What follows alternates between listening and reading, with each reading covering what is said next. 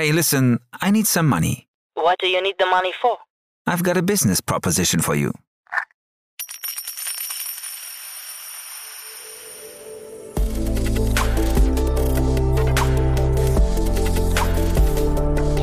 Startup Insider Daily. VC Talk. Die angesagtesten Investoren im Porträt.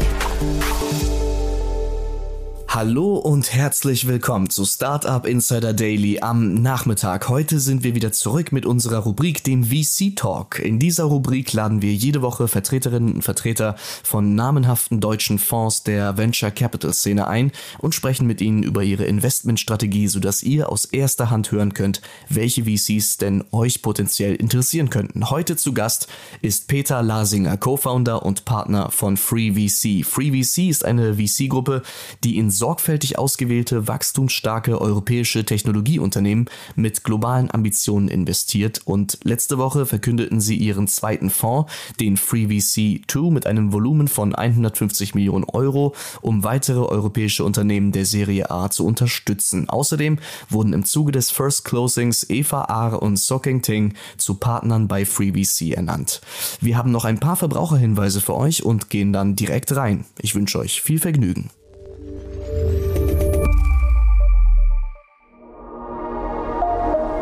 Werbung.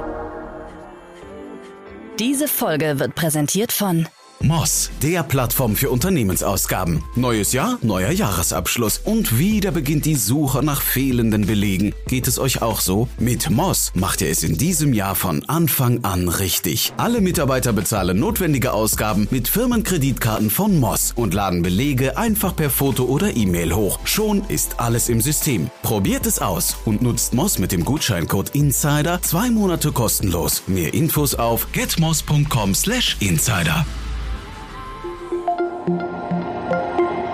die Werbung. Und jetzt geht es weiter mit Startup Insider Daily. VC Talk. Also, ich freue mich sehr. Peter Lasinger ist hier, der Co-Founder und Partner von 3VC. Hallo Peter. Hallo Jan. Ich freue mich sehr, Vielen dass wir Dank für die sprechen. Einladung. Ja, klar, super. Und äh, erstmal Glückwunsch, muss man sagen, zu eurem neuen Fonds, ne? Ja, danke. Das- Es ist immer schön, wenn man weiter Gründer unterstützen kann.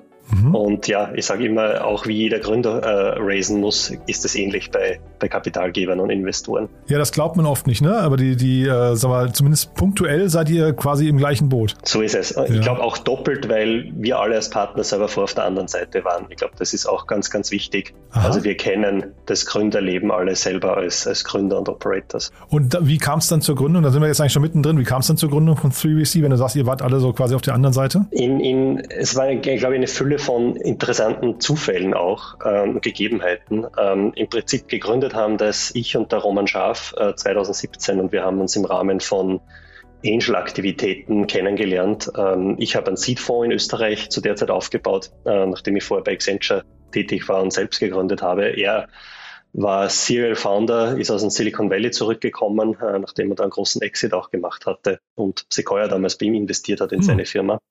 Und wir haben irgendwo so ein Vakuum gesehen in der nächsten Phase, also wenn es darum ging, zu skalieren, in diese internationalen Netzwerke zu kommen, vor allem hier in der Region und in Zentral- und Osteuropa und haben gesagt, wir müssen ähm, das irgendwie lösen, indem wir einerseits Kapital bereitstellen, aber andererseits auch diese Netzwerke, äh, die der Roman über, über fast ein Jahrzehnt aufgebaut hat, nutzen und für Gründerteams hier nutzbar machen. Und gleichzeitig spielt natürlich hier eine Rolle, dass ähm, sich das Umfeld gewandelt hat und dieser Magnetismus des Silicon Valleys abgenommen hat. Das heißt, Gründer, großartige Teams überall hier in Europa entstanden sind und es nicht unbedingt notwendig war, ähm, hier nach äh, USA und in Silicon Valley zu pilgern, um die richtigen Leute zu finden, um das richtige Kapital zu finden. Aber trotzdem, glaube ich, bis heute gibt es einen gewissen Nachteil, ähm, äh, wenn man nicht in den entsprechenden Netzwerken ist. Und das war so unser Anreiz, das zu lösen.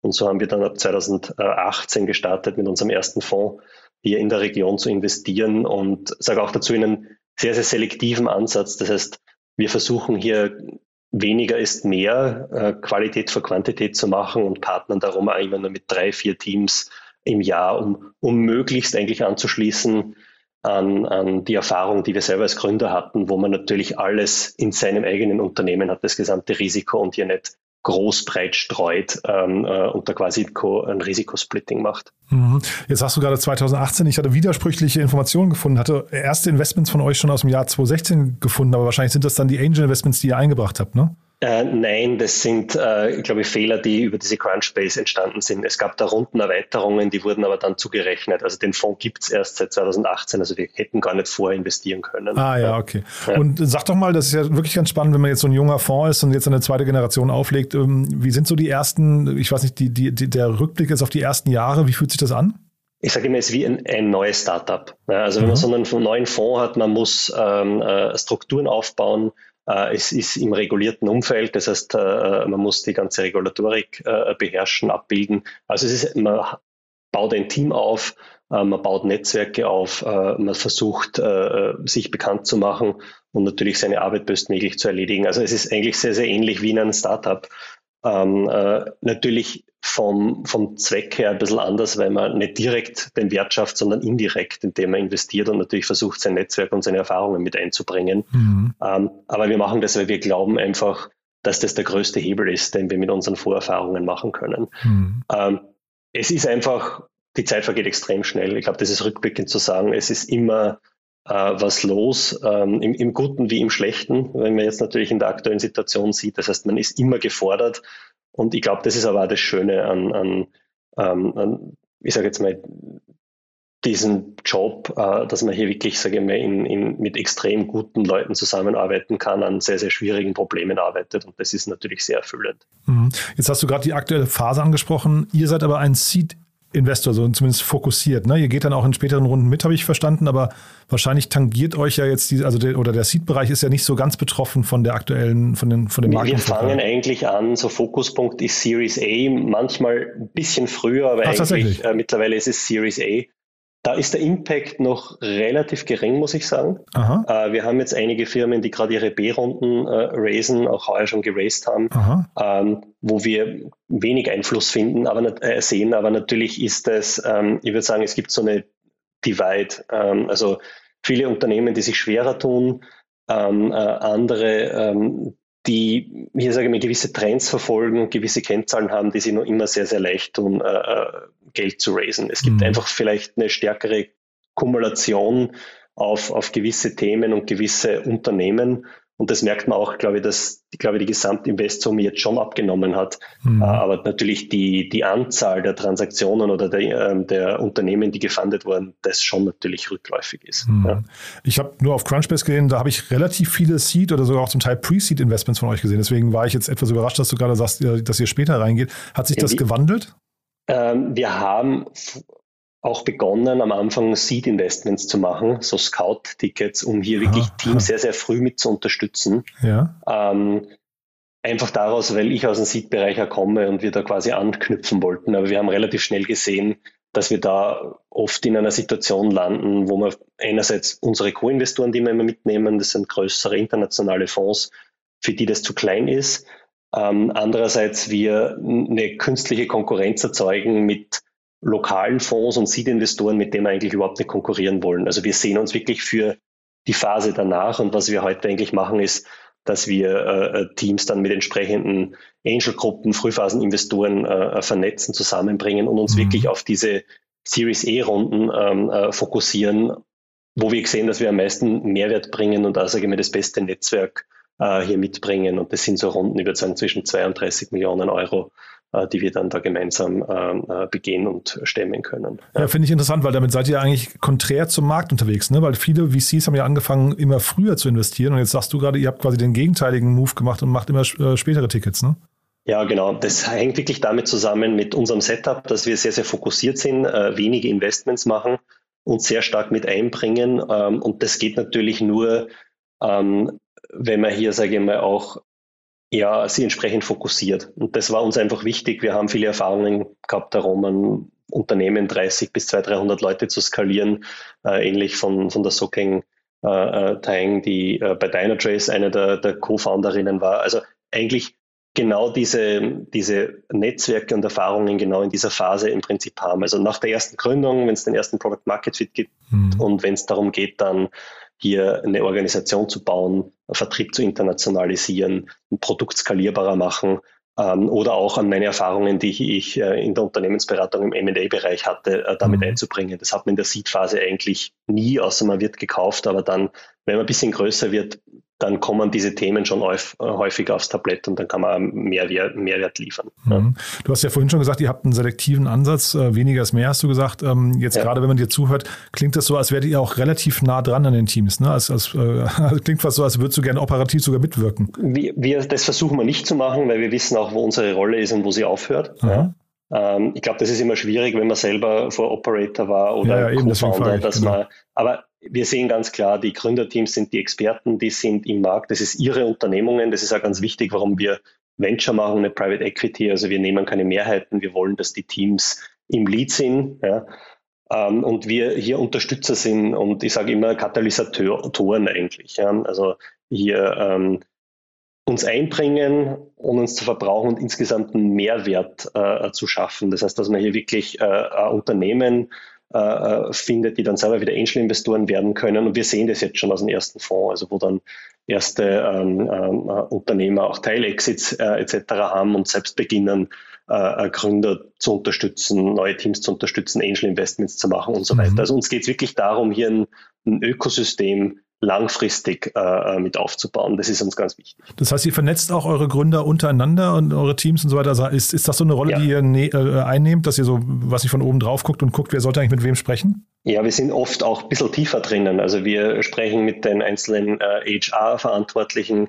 äh, mit den CFOs, die wir untereinander ver vernetzen. Also es ist nicht nur die die Gründer selber, sondern äh, wir haben den Luxus, da sage ich mal ein bisschen tiefer mit einzusteigen, mhm. äh, äh da äh, zu vernetzen und da wirklich, wo es halt geht, Beiträge äh, äh, zu bringen.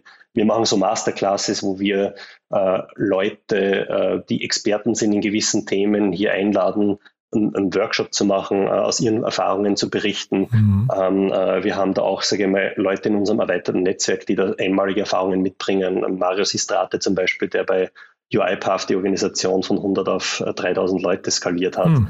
Ähm, also hier wirklich außergewöhnliche Leute, die mithelfen können mit ihren Erfahrungen, mit ihren Netzwerken, um einfach die Chancen zu erhöhen, ein erfolgreiches Unternehmen zu bauen. Also eigentlich geht es uns wirklich darum, vorantreiben und die Kompetenzen haben die Gründerteams ja selbst. Ja, es geht wirklich mhm. darum, die Chancen zu erhöhen, ja, äh, in die richtigen Netzwerke zu bringen, ähm, äh, Timing zu machen, zu schauen, dass die nötigen Ressourcen da sind. Und das ändert sich auch von der Phase des Unternehmens, äh, äh, wo man ist, von den aktuellen Problemstellungen, die man hat. Also es gibt hier immer wieder die unterschiedlichsten Themen, aber wir gehen nicht operativ rein. Das ist was, wo wir bewusst unsere Grenze ziehen. Ich glaube, da hätte man auch einen Zielkonflikt. Ähm, äh, das heißt, wir versuchen hier wirklich unterstützend beratend, coachend äh, tätig zu werden, oft eben in einer äh, Rolle in einem Beirat, äh, ähm, äh Aufsichtsrat etc.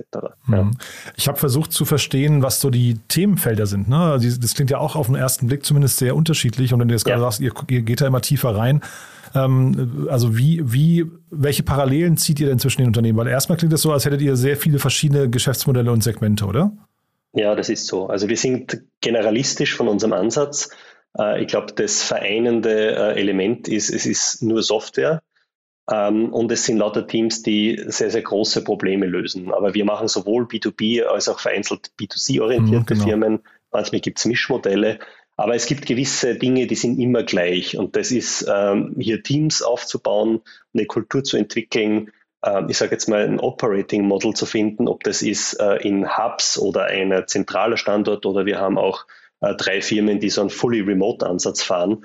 Ähm, da gibt es immer wieder ähnliche äh, äh, Problemstellungen. Ähm, es gibt dann Problemstellungen in Finanzierungsrunden aufzustellen, also generell eine Finanzierungsstruktur zu finden, ähm, in, in, Internationalisierung, in PR-Außenwirkung, äh, Aufbauen einer, einer Brand, einer Marke, in Differenzierung und dann natürlich in so Themen, ich sage jetzt mal Corporate Development, zu sagen, okay, äh, irgendwo gibt es einen Zeitpunkt, wo man sagt, wächst man auch anorganisch oder man bekommt vielleicht Kaufangebote. Wie geht man damit um? Äh, ich glaube, das sind so die, die verbindenden Elemente, die man immer wieder sieht, die, wo alle kämpfen. Ähm, äh, oder natürlich ja Probleme im Team, im Leadership-Team, wo es Konflikte geben kann, mhm. ähm, äh, äh, wo dann auch, glaube ich, Gründer dankbar sind, dass sie sich reflektieren können. Nicht nur mit uns, sondern auch sagen wir, mit anderen Co-Investoren. Das ist ein Grund, warum wir auch immer in Konsortien arbeiten, um Aha. hier möglichst unterschiedliche Erfahrungen, Kulturkreise ähm, mit einzu, bringen und entsprechend auch die Netzwerke äh, viel stärker, sage ich mal, hier ähm, äh, auszubreiten. Mhm. Aber lass uns mal kurz da bleiben. Das, ist ja wirklich ein spannendes Thema. So diese, wenn du sagst, also wir hatten jetzt gerade die Erfolgsmodelle und, den, und, und die Dinge, die vielleicht positiv laufen, aber vielleicht mal so die Dinge, die ihr seht, die immer wieder mal schief laufen könnten bei Unternehmen und wie man die dann löst. Also was sind denn so die drei, vier, fünf Patterns, die ihr da erkennt, wo du sagst, naja, da, da müssten eigentlich Unternehmen, weiß nicht, entweder Könnten Sie proaktiver Dinge vielleicht schon lösen oder ähm, wo Sie vielleicht auch euer Coaching brauchen, um vielleicht Mediatoren brauchen oder sowas? Gibt es da Dinge, wo du sagst, die, die passieren immer wieder? Ich glaube, das äh, gesamte Thema Recruiting, äh, HR wird oft unterschätzt. Das heißt, äh, hier wirklich ein Head of HR oder auch Recruiter zu heiren, sollte man öfter wesentlich früher machen. Also mhm. Also oft ist dann Engpass ist wirklich entsprechend Talente zu rekrutieren und die natürlich auch zu halten. Also nur mit Anstellen ist ja das Thema nicht getan, sondern mhm. es geht ja darum, die einzubinden, die ähm, effektiv, äh, effizient zu machen, äh, hier eine Kultur äh, zu etablieren, vor allem wenn man in so einem verteilten oder fully remote Setup arbeitet. Mhm. Ähm, ich glaube, das ist ganz wesentlich. Anderes Thema betrifft sicher Finanzierung, was ich immer wieder sehe, dass vielleicht Bewertung gar nicht so das wesentlichste Thema ist. Das sieht man jetzt ganz stark, die Auswirkungen. Ja, ja. Das heißt, es ist immer ein Thema, eine hohe Bewertung ist gut, weil man wenig Verwässerungsgründe hat. Es ist schlecht, weil man, wenn man weiter Geld braucht, hier in diese Bewertung reinwachsen muss. Schafft unglaublichen Druck, aus, ne? Ne, einen Riesendruck. Ja. Und wenn man das aus welchen Gründen auch dann nicht schafft, mhm. ähm, dann wird es halt extrem schwer. Ja? Ähm, äh, dann will man keine Downruns machen. Das hat einen extrem negativen Effekt auf, sage ich mal, jetzt psychologisch, auf das Team etc. Und natürlich dann auch letztendlich auf, auf uh, die Cap-Tables. Mhm. Und, und das ist so Dinge, die man abwägen muss, was oft schwierig ist, uh, uh, wenn man das nicht, sage ich mal, hier durchlebt hat oder nicht in einem Down-Cycle auch sowas mal mitgemacht hat, mhm. ja, was zumindest bei uns im Team der Roman und die Sokenga als Unternehmer selbst miterlebt haben. Mhm. Ja. ja. das sind so wahrscheinlich in beide Richtungen so schnell, schnell verstärkende Elemente. Ne? Das kann nach oben äh, super funktionieren, aber wenn es dann mal in die falsche Richtung geht, auch mit dem, vielleicht mit dem, mit der Teamkultur oder mit der Stimmung im Team oder so, das kann sich auch, glaube ich, da in die Richtung extrem verstärken. Ne? Vielleicht Sag doch mal ganz kurz nochmal, HRler hast du gesagt, relativ früh, also einen erfahrenen HRler relativ früh ins Team reinholen. Wann ist denn früh? Wann ist denn, wann ist denn zu spät? Auch, auch das hängt extrem vom Unternehmen ab. Also äh, ich sage, es kann sein, äh, dass wenn ein Team vier, fünf Leute ist, dass es schon Sinn machen würde. Ich sage einmal, spätestens wenn ein Team so 20, 25 Leute groß ist, dann wird es Zeit. Mhm. Ja. Äh, weil man sonst äh, ähm, auch die Prozesse nicht beherrschen kann, weil sonst Dinge äh, zu kurz kommen die das äh, Team selbst betreffen. Es macht einfach Sinn, äh, das frühzeitiger aufzubauen. Es äh, müssen auch immer dann Strukturen mit äh, anwachsen. Also mhm. mit 20, 25 Leuten geht vieles noch ad hoc. Mhm. Äh, spätestens wenn man dann die 100 Leute überschreitet, braucht man gewisse Strukturen, gewisse Abläufe etc. Sonst hat man sehr wahrscheinlich Chaos. Mhm. Ähm, und, und da macht es einfach Sinn, sage ich mal hier, äh, sich die nötigen Leute mit an Bord zu holen, die das vielleicht schon mal gemacht haben, mhm. ähm, um, um dann nicht, sage ich mal, jeden Fehler selbst zu machen.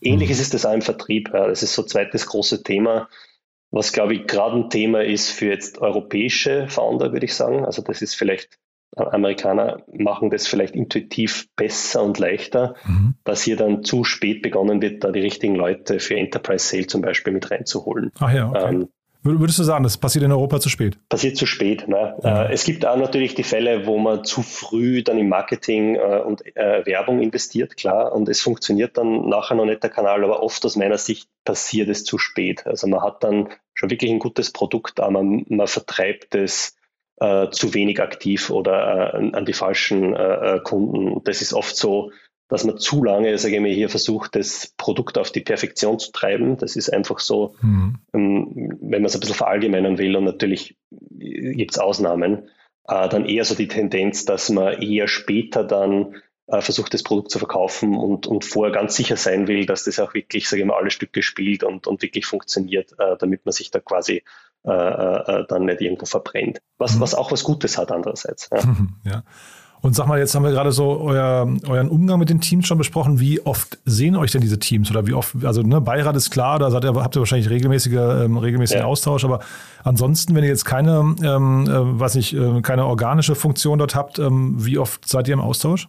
Also eigentlich wöchentlich. Ja. Äh, äh, wir teilen uns das auch so auf, dass es immer im Team einen Kontakt gibt, der, sage ich mal, den, den Primärkontakt äh, äh, darstellt wobei das ganze Team immer involviert ist. Also mhm. auch wenn es einen Kontakt gibt, wir besprechen uns intern und das ganze Team äh, äh bringt hier Punkte und Ideen auf, äh, die dann, sage ich mal, derjenige Kontakt weitergibt. Also ich glaube, mhm. das ist mhm. ganz wichtig.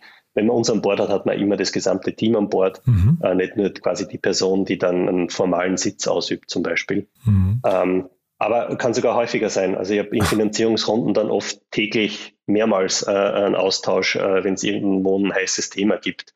Also das variiert äh, natürlich auch ein bisschen vom, vom Bedarf ähm, äh, und ändert sich auch über die Zeit. Also wenn dann Unternehmen größer werden und Series B, Series C machen, mhm. ähm, dann kann die Tendenz abnehmen oder dann verändert sich auch die eigene Rolle, die man spielt. Ja, dann gibt es äh, Later-Stage-Investoren, die dann vielleicht hier eine aktivere Rolle übernehmen oder dann gibt es entsprechende C-Levels, ähm, äh, die dann sehr erfahren sind, die die sehr alleine agieren oder dann auch nicht mehr dieses Feedback brauchen in, in der Granularität. Mhm.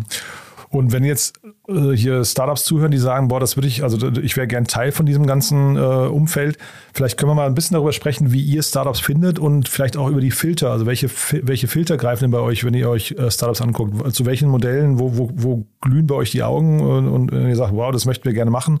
Und vielleicht andersrum auch die Dinge, die ihr sofort auf den, auf den Stapel legt und sagt, da haben wir eigentlich keine Lust drauf? Ich glaube, wir sind sehr, sehr breit, ähm, äh, äh, auch was die Kanäle betrifft. Also natürlich arbeiten wir mit äh, Frühphaseninvestoren, Seed-Investoren in den unterschiedlichen Regionen eng mhm. zusammen, äh, die, sagen wir, uns dann Team vorstellen. Ähm, wir sind auch offen einfach auf, auf Direct Approach äh, über die Webseite, E-Mail oder auf Konferenzen. Also wir sind da nicht zu sagen, äh, wir würden das dann irgendwo äh, weniger priorisieren. Mhm. Natürlich warme Intros sind immer besser, weil man dann natürlich einen anderen Kontext und so einen Social Proof hat. Also das wäre gelogen, das nicht äh, also. Und wir scouten auch proaktiv. Also wir haben auch Algorithmen, die uns gewisse Unternehmen und gewisse äh, äh Signale einfach vorschlagen, wo wir dann proaktiv einen Outreach machen, ähm, äh, wenn uns was äh, äh, gefällt oder wir was spannend finden. Also unterschiedliche Herangehensweisen. Mhm. Äh, was es auszeichnet, glaube ich, ist es, dass es die Teams ein großes Problem lösen, was irgendwo hier überregional ein Problem darstellt, also was grundsätzlich mal internationalisierbar ist, ähm, ähm, was eben Software getrieben ist. Also wir machen eigentlich, weil wir wenig Erfahrung haben, jetzt nicht Hardware, sondern wirklich reine Software-Themen dort breit. Und es muss eine gewisse Tiefe haben, oft in der Algorithmik äh, oder in den Daten. Also ich sage, so Patente wird man selten haben im Softwarebereich, aber irgendwas, was einen gewissen äh, USP, äh, Differenzierung erlaubt, äh, wesentliche. Also ich sage immer, einen echten Wert für den Kunden schafft, der mhm. 10, 15 Mal höher sein muss, als was man vielleicht dann äh, äh, verrechnen kann. Und natürlich erste Traktion. Also nachdem wir wirklich hier in der ersten Expansionsphase dann investieren und unterstützen, äh, möchte natürlich, äh, ähm, möchte man, dass man gewisse Kunden sehen, dass das Produkt schon wo im Einsatz ist, ähm, dass es Umsätze äh, auch gibt, ähm, ähm, wobei die Bandbreite kann natürlich variieren und hängt ein bisschen davon ab, äh, was es für ein Produkt ist. Aber immer wenn es darum geht, hier ein großes Unternehmen zu bauen, vielleicht mhm. einen Börsegang als, als Ziel zu sehen, ich glaube, dann können wir interessante Partner und Ansprechpartner auch sein. Ja. Mhm. Und keine Hardware, das soll auch so bleiben oder ist es jetzt quasi, im Moment hat sich einfach so ergeben? Nein, es hat sich so ergeben. Mit einfach ja. den Hintergründen und den Netzwerken, die wir haben, ja. äh, hätten wir, glaube ich, nicht die, die nötigen Netzwerke und Kompetenzen, um da wirklich dann sehr unterstützen zu können bei Themen, die es dann braucht. Mhm. Ich glaube, da gibt es sicher Leute mit, mit mehr äh, Expertise und Netzwerk, die dann auch in, in, in diesem Bereich unterstützen können. Also Natürlich läuft Software immer auf Hardware, aber die Frage ist, muss das jeweilige Unternehmen diese Hardware selbst herstellen, äh, mhm. bündeln etc. Äh, und das erfordert natürlich ganz andere ähm, Schwerpunkte in Richtung Logistik, Gewährleistung, Serienfertigung äh, etc. Und das sehen wir einfach nicht als unsere Kompetenz. Also wir versuchen wirklich dort zu bleiben und uns zu fokussieren, wo wir glauben, ähm, dass man Mehrwert auch liefern können. Mhm. Ja. Und ich kenne jetzt natürlich nicht jedes eurer Unternehmen. Äh, ich habe gesehen, also ich habe ein Blockchain-Unternehmen gefunden. Äh, vielleicht ja. gibt es auch noch mehrere. Und wie, wie ist der ganze Crypto-Space und Metaverse und Web 3.0 und sowas? Ist das eine Sache, mit der ihr euch beschäftigt? Ja, sehr früh. Also ich habe mich seit meinem Masterstudium eigentlich mit so Datenbanken, verschlüsselten Datenbanken beschäftigt. Also Aha. Also ich bin Informatiker äh, vom Ach Hintergrund ja, okay. und da, da promoviert. Ähm, und damit sehr, sehr früh in diesem Thema äh, äh, drinnen ähm, eigentlich wirklich seit 2009 jetzt mal grundlegend mit dem Thema. Oh, wow. ähm, wir haben auch investiert, also sehr früh äh, ähm, äh, in äh, was jetzt Animoca im Prinzip ist, die sehr stark diesen ganzen NFT-Bereich äh, äh, übernehmen, die eine Firma von uns gekauft haben, mhm. wo wir dann Shareholder wurden, ah, ja. zu einer Zeit, wo keiner an das Thema wirklich geglaubt hat, ja, an das Thema Metaverse etc.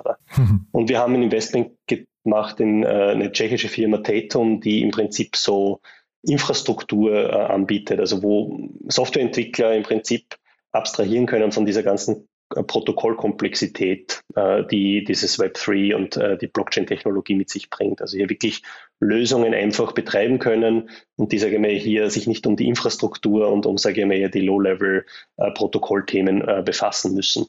Weil ich, ich, sehe das ganze Thema schon so ein bisschen wie damals TCP/IP, HTTP eigentlich geschaffen hat, was wir alles so im Web kennen so ist es eine Protokollinnovation, die einfach, ich sage jetzt mal, verteiltes Vertrauen, äh, äh Einmaligkeit von digitalen Assets äh, äh, erlaubt und wo wir jetzt sagen wir, natürlich auch erste Lösungen sehen, abseits der, der Cryptocurrency. Also ich sage jetzt gar nichts zu Cryptocurrency, wir würden mhm. nicht in Cryptocurrencies eher investieren, aber ich sage einfach auf Basis dieser Innovation, die dieses Protokoll geschaffen hat, ähm, äh, gibt es einfach doch spannende Anwendungen, die man darauf bauen kann. Und äh, das sehen wir uns natürlich selber an. Ja. Mhm. Aber wir sind nicht rein auf das fokussiert. Ich glaube, das mhm. möchte er dazu sagen. Also wir halten es dann eher so, und das sieht man bei den Invest, dass wir dann Entwicklertools oder ähm, äh, Querschnittsthemen unterstützen. Ja, also ich würde zum Beispiel auch schauen im Bereich Security, was das da gibt, weil natürlich mit so einem neuen Protokoll und Software-Stacks äh, gibt es auch jede Menge Probleme, mhm. Sicherheitsrisiken etc., die da äh, einhergehen. Und mhm. da gibt es einfach Riesenchancen,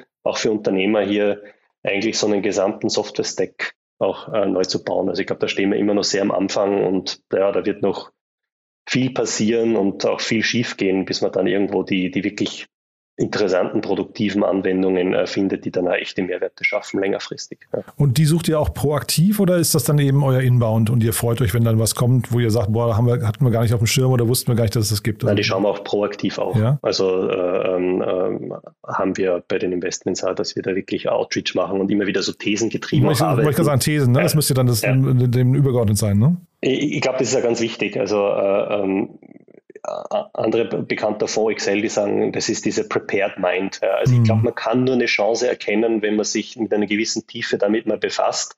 Es kommt dann zwar immer anders, weil sonst mhm. wären es ja keine innovativen Unternehmen, mhm. aber wenn einem der Kontext komplett fehlt, dann kann man das beste Thema und beste Team sehen und trotzdem blind sein. Ja, und mhm. das wird uns genauso passieren. Also mhm. ich glaube, wir werden öfter falsch liegen als richtig. Ähm, aber es hilft schon, wenn man sich, sage ich mal, hier Gedanken macht, auch im Team, das ist uns wichtig. Also das ist immer auch ein, ein All-Team-Effort. Und wir schreiben das auch nieder. Also wir haben uns das so ein bisschen zur Methodik gemacht, äh, eigentlich so äh, uns, uns selbst im Reinen zu halten, indem wir da jedes Jahr so Predictions äh, machen, mhm. wo wir so fünf bis zehn Hypothesen und Predictions abgeben, um uns einfach auch selber zu messen, okay, wo, wo lagen wir richtig, wo auch nicht. Und wie, wie ist da so die Quote? Wie, wie, ist ja. da die Quote, wenn wir rückblicken auf ein Jahr? Also wo, wo lag die Unterschiedlich. Ja, ja. Also wir, wir haben das jetzt zwei Jahre, es ist noch nicht auf ewig, aber zwei Jahre äh, äh, machen wir das. Ähm, und ich glaube, also die, die Hitquote ist nicht schlecht. Also wir haben von mhm. den zehn sind immer fünf, sechs, die eigentlich gut eintreten, mhm. paar nicht, paar sind verzögert. Also Timing ist immer ein ganz ein großes Thema. Also es gibt einfach Themen, die überschätzt man total mhm. oder unterschätzt sie, wie schnell sie brauchen. Ja. Mhm. Dann hat man so Einflüsse wie Covid, was natürlich Klar, ja. einiges durcheinander rüttelt, was man nicht wirklich vorhersehen mhm. kann natürlich. Oder auch jetzt der Ukraine-Krieg, was natürlich auch äh, Implikationen hat, mhm. äh, wo man natürlich neu überdenken muss, ähm, äh, ähm, was das für Auswirkungen hat. Ja. Auch, aber auch umgekehrt im Positiven kann man ja auch sagen, der Krypto-Hype war ja irgendwie auch so etwas fast Unvorhergesehenes. Ne? Es kam dann zwar, hat sich so angebahnt, aber die, die, äh, sag mal, die, die Inflation der, der letzten äh, oder Volatilität der, Volatilität der letzten zwei Jahre war ja enorm ne, in dem Bereich. Ja, ist ja immer wieder raufgegangen, hat es ja immer auch Einbrüche gegeben ja. und es ist halt immer nur sehr früh. Also ich glaube, mhm. wir werden halt weiter dieses Auf und Ab ja. auch sehen. Ja. Und, und das ist natürlich schon sehr stark bezogen auf auf jetzt diese Kryptowerte, also jetzt Bitcoin, Ethereum etc., also diese quasi alternativen oder digitalen Währungen. Mhm. Und die haben natürlich schon, einige haben Utility auch, aber die meisten sind halt sehr stark Spekulationsobjekte. Klar, das heißt, das hängt halt sehr stark dann ab, wer investiert dort, wer kauft und wer mhm. verkauft. Ähm, und das bindet dann den Preis. Also das hat jetzt, glaube ich, weniger zu tun mit einer Robustheit von einem Protokoll. Und mhm. ich glaube, da sind viele Protokolle sehr robust. Also ich glaube, das Protokoll von Bitcoin selber wurde bis jetzt nicht irgendwo äh, gehackt oder beschädigt, aber mhm. natürlich rundherum und an den Schnittstellen passiert mhm, allerlei äh, äh, Sachen. Ja. Ja. Ähm, jetzt habt ihr diesen neuen Fonds, ne? den habt ihr vor zwei Wochen announced, 150 Millionen Euro. Das, ähm, wie, wie, geht es jetzt damit weiter? Also was verändert sich denn jetzt für euch äh, im Vergleich zu vorher? Äh, ist das einfach nur, weil die, weil die Runde die, oder die, die Runden, wo ihr einsteigt, später geworden sind oder weil die Startups teurer geworden sind oder weil ihr mehr machen möchtet oder weil der Fonds länger halten soll? Oder warum braucht ihr jetzt mehr Geld, also ungefähr doppelt so viel als vorher? Nee, dreimal so viel als vorher, glaube ich, ne? Ja, ich glaube, das muss man in Relation sehen. Äh, der erste war vielleicht zu klein dimensioniert jetzt im, okay. im, im Nachhinein. Warum? Äh, weil wir jetzt schon, sage ich mal, hier zusätzliche Investments tätigen und bündeln müssen für Unternehmen. Das heißt, wir reservieren einfach auch mehr für Follow-on äh, Invest. Ich glaube, das ist ein, ein großer Unterschied. Mhm. Äh, wir haben natürlich äh, in diesen Konsortial-Setups gearbeitet. Das hat uns erlaubt, äh, einfach auch unterproportional zu investieren in Runden. Das heißt, das war jetzt nicht so wichtig, hier wirklich die Runden aufzufüllen oder auch die Hälfte zu machen, aber unsere Ambition ist schon, hier ein wesentlicher Teil zu sein. Also ähm, äh, wenn jetzt eine 10 oder 15 Millionen Euro Runde mache mit einem Partner, dann möchte ich schon gerne die Hälfte der Runde machen ah, und ja. nicht irgendwo ein Drittel oder 10 Prozent der Runde. Äh, auch wenn wir bis jetzt auch den inhaltlichen Lead durchaus genommen haben. Also wir sind da nicht einfach passive Co-Investoren. Wir, wir strukturieren auch so Runden, wir, wir bilden aktiv Syndikate, aber natürlich äh, gehen wir auch wo mit. Also werden eingeladen, gehen dann mit, sind dort passiv. Also es, es hängt immer ein bisschen davon ab.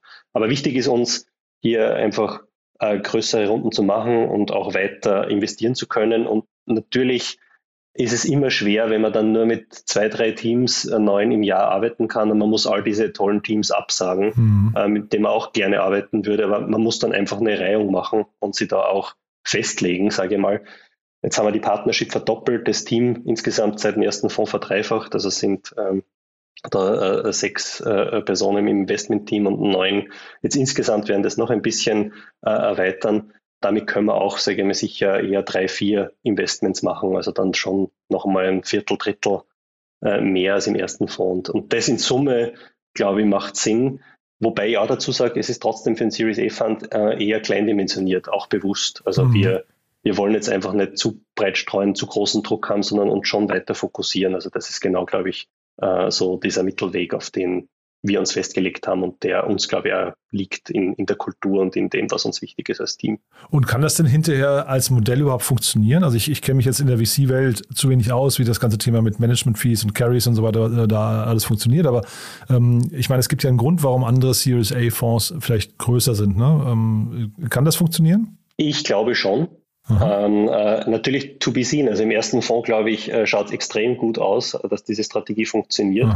Äh, es gibt auch ein paar andere Fonds international, die in einem ähnlichen Modell arbeiten, also eher fokussiert und weniger breit äh, äh, äh gestreut. Ja. Ich, ich glaube, es ist in beiden, es ist ein unterschiedlicher Ansatz. So gesagt, ich habe eher ein Portfolio-Denken, versuche hier breit zu streuen, überall dabei zu sein und habe dann diese statistische Wahrscheinlichkeit oder ich sage, ich bin stärker fokussiert, äh, weniger, dafür bringe ich mich dort ein, verwende dort mehr Zeit darauf. Mhm. Ähm, ich, ich glaube, es braucht beides. Ich glaube, es gibt unterschiedliche Teams, die mit unterschiedlichen Investoren arbeiten wollen. Es gibt Teams, die wollen eigentlich wenig ähm, ähm äh, beeinflusst werden ähm, äh, von, von Investoren und das irgendwie freie Hand haben. Ähm, da sind wir vielleicht dann eher nicht die richtigen, wenn es Teams gibt, die gerne sie reflektieren und Input nehmen, glaube ich, ist es eher geeignet, aber es braucht immer, ich sage immer, eine Auswahl. Ja. Mhm. Also darum bin ich froh, dass es alles Mögliche gibt. Mhm. Ähm, zu denken, was ist jetzt wirtschaftlich, äh, ja, also ich glaube, es ist immer schlecht, wenn man nur von der Management-Fee lebt, um es jetzt mal böse zu sagen. Es ist immer gut, wenn der, die Erfolgskomponente einen wesentlichen Anreiz bietet. Mhm. Ja. Mhm. Wir sind alles ehemalige Gründer, das heißt, uns geht es hier wirklich um, wenn es wir mit dem Team gemeinsam schaffen, hier wirklich was Gutes zu bauen und, und großen Wert zu schaffen, dann wird es sich für alle auszahlen. Ja. Mhm. Und, und, wenn nicht, dann ist es halt so. Ja, also. ja. Und war das denn gerade jetzt, du sagst gerade, der erste Fonds äh, steht gut da, aber er ist natürlich noch relativ jung. Ne? War das für euch schwierig, jetzt einen zweiten Fonds zu raisen? Ähm, ich, auch da kenne ich mich zu wenig aus, welche Fondsgeneration man wie leicht raisen kann. Aber wenn so der, also ich könnte mir vorstellen, dass ein, ein dritter, ein vierter Fonds, wenn man den ersten schon so quasi mal ja, im, im Prinzip so die gesamte Entwicklungsphase schon ab, äh, ab, ab, absehen konnte, dass das dann leichter wird, oder? Ist der zweite Fonds ist wahrscheinlich noch schwierig, ne? Es ist immer schwierig, äh, weil ich sage, es wird dann leichter äh, mit Erfolgegenerationen, aber auch nicht. Äh, mhm. Warum? Ich glaube, einen ersten Fonds kann man nur raisen mit, sage ich mal, ähm, Vision, Geschichte, die man erzählt. Mhm. Weil es hier ja noch keine faktischen Proofpoints genau, gibt. Ja. Beim zweiten Fonds ist es eine Mischung. Also sehe, es ist schon wichtig, was hat man investiert, wie wie performt es. Ähm, aber natürlich äh, hat man in den seltensten Fällen dann wirklich signifikante Rückflüsse. Also es gibt wenige Ausnahmen, das macht es dann einfach, aber natürlich hat man meistens noch nicht den Fonds ein, zwei, dreimal zurückgespielt, wenn man dann mhm. im dritten, vierten Jahr einen neuen Fonds raised. Mhm. Ja. Und ab dem dritten, vierten äh, wird es dann schon natürlich ein starkes Zahlenspiel. Das heißt, dann wird immer wichtiger, die Performance, äh, die man genau. geliefert hat äh, und warum es dazu kam. Also dann kann man sich halt auch nicht mehr irgendwo verstecken hinter irgendwelchen Ausflüchten. Also wenn man dann die Performance hat, glaube ich, geht's leicht. Wenn man die nicht hat, dann wird's halt ganz schwer. Ja. Also so ist es wahrscheinlich in der Evolution der, der, der Entwicklung über Fondsgenerationen. Kann man wahrscheinlich sogar aufhören, ne? Weil ich habe jetzt, ich habe immer wieder mal Fonds hier ähm, im Podcast, die sagen, sie waren überzeichnet. Ne? Das ist ja eigentlich ein Indikator ja. dafür, dass sie vorher irgendwie vieles richtig gemacht haben. Aber ich könnte mir andersrum vorstellen, wenn es überzeichnete Fonds gibt, dann gibt es wahrscheinlich auch andere, die einfach aufhören müssen, weil sie gar kein Geld mehr bekommen, weil möglicherweise die ersten beiden oder wie auch immer Generationen einfach nicht gut gelaufen sind. Ne? So, so ist es. Also ähm, ähm, gerade jetzt mal institutionelle Investoren schauen dann sehr stark auf diese Historie. Mhm. Äh, das müssen die auch. Und es gibt schon so, ich würde mal grundsätzlich so eine Tendenz, dass gewisse sehr namhafte Fonds halt wirklich über, über viele Jahre und Jahrzehnte dann starke äh, äh Performance äh, auch liefern. Ja? Mhm. Also wahrscheinlich gibt es gewisse Themen, die einfach auf, auf stärker auf Erfolg schließen lassen. Mhm. Und natürlich ist auch, ich würde sagen, Timing ist immer ein Thema. Also mhm. auch die Fonds, die damals irgendwo vor 2000 äh, gestartet haben und dann genau in diesem Dotcom-Crash mhm. irgendwo hier äh, dann Portfolio-Companies verloren haben, ja, die haben alle, glaube ich, blödes Timing gehabt. Ähnlich sage ich mir jetzt äh, mit Krise. Wenn man in der Krise startet, glaube ich, gibt es immer so richtig gute Outlier-Fonds, weil man dann günstiger investieren kann natürlich mhm. und quasi dann das Realisieren erst wieder in einer hoffentlich ruhigeren Phase passiert. Also mhm. Äh, aber das sind Umfeldfaktoren, die man nicht beeinflussen kann. Ich glaube, man kann beeinflussen, wie baut man sein eigenes Team, wie baut man äh, seine Partnerschaften mit den Unternehmen auf, mhm. ähm, wie, wie, geht man um äh, mit diesen Unternehmen. Und mhm. ja, ich sage jetzt mal, ähm, das Glück ist wirklich, äh, trifft auf den Prepared Mind. Also man kann sich schon vorbereiten, aber natürlich ein, ein, ein gewisses Ausmaß an, an, an Zufall wird es immer geben. Mhm. Und ähm, also nur apropos, wie geht man mit Leuten um? Du hast ja vorhin schon, also wir haben ja jetzt die Phasen, in die ihr äh, investiert, haben wir gerade besprochen. Dann hast du gesagt, ihr seid generalistisch. Wie ist das denn? Gibt es da noch weitere Klammern? Könnte man sowas sagen, dass ihr auch nach bestimmten Werten oder Unternehmenskulturen oder sowas schaut? Also gibt es da, was ich, Red Flags zum Beispiel, wo du sagst, geht gar nicht? Oder gibt, also ne, könnte jetzt zum Beispiel sein, nur Männer im Team oder ich weiß nicht, nur BWLer? Ja, ähm, das ist vielleicht jetzt nicht die Unternehmenskultur, aber gibt es vielleicht auch kulturell Dinge, die relevant sind, äh, wo ihr darauf achtet? uns ist schon wichtig, welche Werte äh, die Unternehmer antreibt. Ja. Also warum macht es ein Unternehmer? Jetzt sage ich jetzt mal, was vielleicht eher problematisch ist, wenn man das macht, um schnell Geld zu verdienen. Mhm. Das kann kommen mit der Zeit, aber das sollte nicht der primäre Grund sein. Also oft, glaube ich, sind die erfolgreichsten Gründer die, die ein ganz ein tiefes Problem, mit dem sie sich stark selbst identifizieren, äh, versuchen zu lösen. Das muss nicht unbedingt dann vom eigenen Fach sein, also das kann durchaus dann fachfremde Themen sein, aber es gibt eine eine tiefe äh, persönliche äh, Motivation und Betroffenheit. Ja. Und, und dann ist schon so ein Thema, wir schauen uns natürlich jetzt nicht nur den CEO an, sondern dann auch, sage ich mal, andere Teammitglieder, Co-Founder etc. Uns, uns geht es darum, wie, wie wird da miteinander umgegangen. Mhm. Ja? Ist das auf Augenhöhe? Hört man sich zu? Hat man eine klare Rollenverteilung? Äh, warum ist das so wichtig? Weil aus meiner Sicht, wenn es scheitert, hat es oft in den Teams und äh, mit Konflikten zu tun. Ja? Oder es ist dann eine Mischung. Es gibt eine stressige Phase äh, und dann kommt es halt zu, zu Spannungen und Konflikten. Und, und dann im Prinzip trennt sich die Spreu vom Weizen, sage ich jetzt mal. Ja. Also wer steht dann durch? Äh, und wahrscheinlich dann eher der, der einen starken Zusammenhalt im Team hat und der jetzt nicht unbedingt primär vom, vom wirtschaftlichen Erfolg getrieben ist, sondern auch von, von der Vision und von dem, was er umsetzen will oder die. Ja. Ähm, ich, ich würde jetzt gar nicht sagen, ich, wir diskriminieren sicher nicht äh, nach welche Hintergründe, Geschlecht haben die Founder. Das ist mhm. auch ein Grund, warum wir versuchen, uns selber im Partnerteam sehr divers aufzustellen. Also mhm. wir sind zwei Männer, zwei Frauen, wir haben die unterschiedlichsten äh, kulturellen Hintergründe. Die Sokeng Taing kommt äh, aus Kambodscha, äh, die Eva aus dem Baltikum, aus äh, Lettland. Ja, äh, Roman hat halb kroatischen Hintergrund, ich mhm. halt aus Österreich. Also divers äh, von den Erfahrungen, mhm. äh, äh, operativ, also eher IT-Background, Roman sehr stark Produkt kennen, Marketing, Vertrieb, Eva ähm, äh, äh, CFO-Rolle, Business Development. Also hier schon unterschiedlichste Blickwinkel und dasselbe gilt auch fürs Management, also fürs äh, Investment-Team, äh, ähm, wo wir dann, sage ich mal, hier auch äh, wieder schauen, dass wir Leute haben mit, mit unterschiedlichen Erfahrungen und, und äh, Hintergründen, ähm, mhm. weil ich glaube, das einfach zu besseren Entscheidungen führt. Ja. Mhm.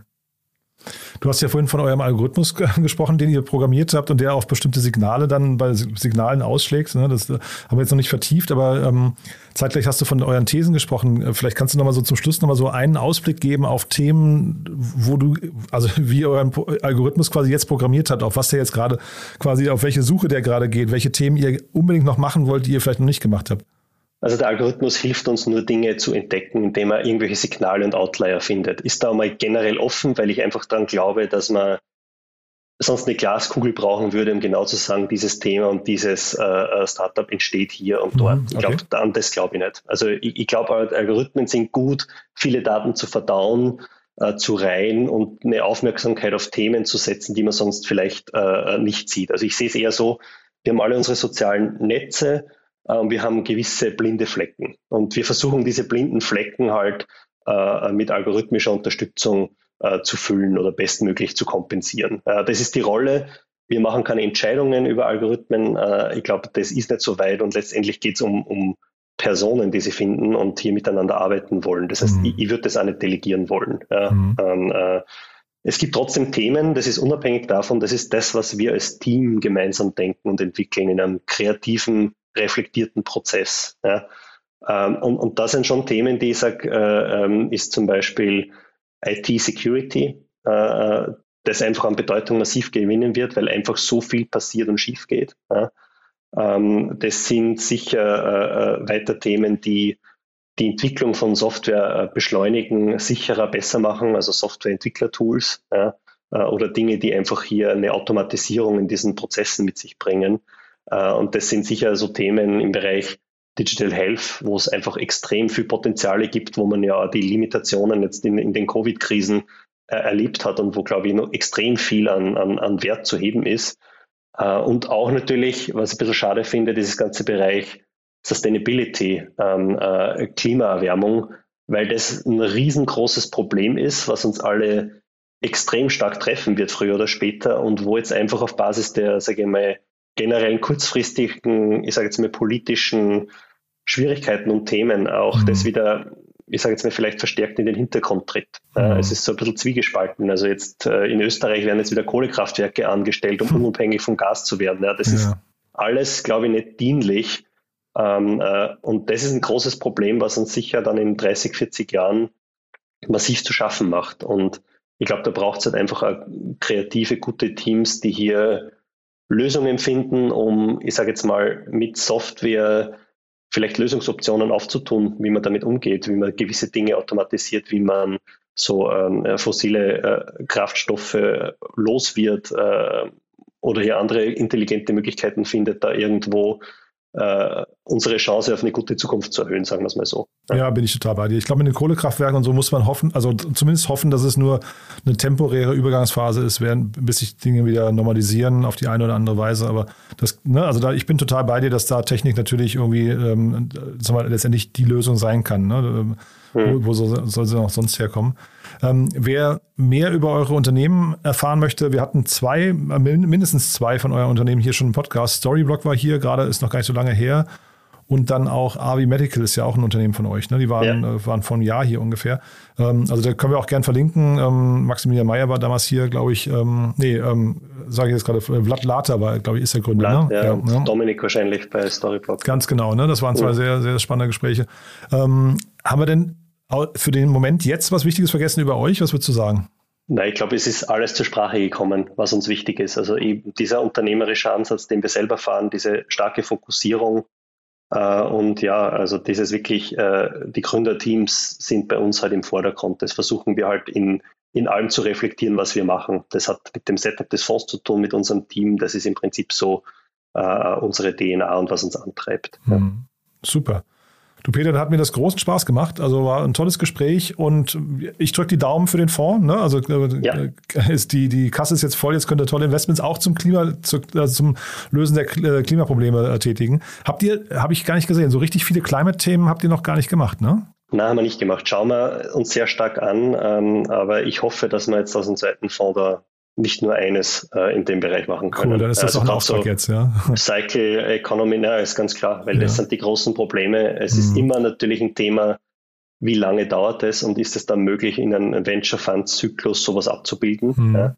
Aber ich glaube, ähm, äh, da hat man gerade die Chance, natürlich mit einem, einem, neuen Fonds, dass man dann entsprechend auch länger Zeit hat, um solche Themen dann mitzuentwickeln. Ja. ja, aber auch hier gilt ja, ne, das sagt ja, sagen ja viele Investoren, in der Krise liegt die Chance dann eben auch. Und ähm, ja. Dann, ne, also ich meine, welche Krise ist gerade noch größer? Also jetzt mal abgesehen von der Ukraine jetzt gerade. Äh, es ist riesig, weil jetzt ja. wird ja die ganze äh, äh Abhängigkeit zu Energie gerade sichtbar. Genau. Und das bietet ja die Riesenchance, ja. genau äh, das oder die ganzen äh, Logistik, äh, Supply Chain Ketten, die jetzt mhm. da irgendwo zerbröseln oder Schwierigkeiten haben. Also eigentlich kann man genau diese Themen als Anlass nehmen, um, um sich unabhängig zu machen und das Ganze in einer Art und Weise zu lösen, wie, sage ich mal, hier auch robuster und nachhaltiger ist. Ja. Mhm. Und da gibt es ganz spannende Ansätze. Also ähm, ich glaube, da gibt es wirklich gute, gute Teams, die an sehr interessanten Lösungen arbeiten, die genau in dem Bereich uns helfen können. Ja. Und ich höre raus, die sollen sich auf jeden Fall mal bei euch melden.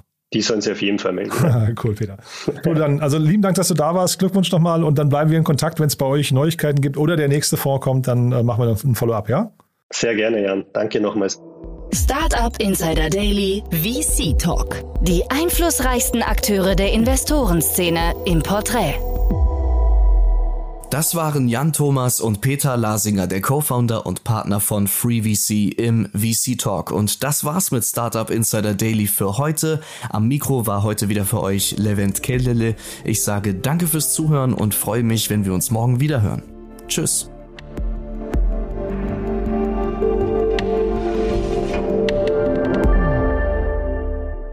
Das war Startup Insider Daily, der tägliche Podcast der deutschen Startup-Szene. Wir möchten uns gerne bei unseren Partnern der heutigen Sendung bedanken. Ihre Unterstützung hilft uns, unseren täglichen Podcast weiterhin kostenlos anzubieten. Alle relevanten Links und Angebote unserer Podcast-Partner findest du immer in unseren Show Notes. Außerdem gibt es auf unserer Website eine Übersicht aller Unterstützer dieses Podcasts mit vielen attraktiven Angeboten für unsere Hörerinnen und Hörer. Einfach mal vorbeischauen auf www.startupinsider.de slash Partner.